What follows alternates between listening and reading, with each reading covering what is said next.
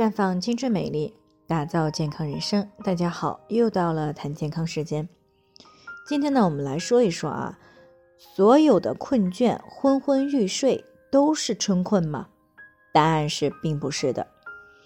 那随着春天气温的回升呢，有些女性朋友呀，开始感到了困倦、疲乏、头昏欲睡。对于这种现象呢，很多人呢把它叫做春困。那觉得呢是非常自然的一个事情，但为什么有些人会感觉到明显的春困，有些人反应却不太明显呢？那谈这个问题之前呢，我们先来了解一下为什么会有春困一说。春困是人体应对大自然季节交换时候的一种生理变化。那冬天呢，天气寒冷，人体呢受到低温的影响和刺激。皮肤的毛细血管呢会收缩，这个时候呢，体表的血液流量相对就会减少，那么汗腺呀和毛孔也会随之闭合，啊，这样呢是以减少热量的散发，来维持我们人体的正常体温。那进入到春季以后呢，随着气温的升高，人身体的毛孔、汗腺、血管都开始舒张了，那皮肤的血液循环呢？也旺盛起来了，这样一来呢，大脑的血液的供应量相对应的呢就会减少，而且呀，随着天气变暖，新陈代谢逐渐旺盛，那么耗氧量呢就会不断的去加大，会导致内源氧的缺乏，那么大脑的供氧量呢相对来说就显得更加不足了，再加上暖气温的良性刺激。会使大脑呢受到某种抑制，啊，所以呢，一到春天气温回升的时候呢，更容易感到啊困倦思睡，啊，总觉得睡不够。而造成人体春困程度不同的原因呢，那排除没有休息好这个因素以外，一般呢是气血相对不够充盈而造成的，特别是女性，那么经。带胎产都是一种消耗气血的过程，所以呢，相对于男性来说呢，女性更容易出现气血不足的情况。那一旦气血不足，在春天气温回升的过程当中呢，大脑呢可能得到的血液供应相对来说就会更加不足，那么春困呢，自然也就表现得更加明显。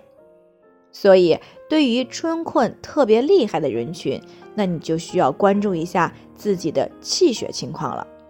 不过呢，需要提醒大家的是，并不是所有的困乏嗜睡都是春困，有一些春困其实呢是疾病的一种表现，比如说精神病发作前所出现的抑郁状态，啊，还有糖尿病、心脏病等等啊一些慢性病因导致的体虚而引起的困乏。那临床上还有发现，有些高血压的患者呢，在春天也容易嗜睡啊，可以说是哈欠连篇，很可能呢是中风的先兆。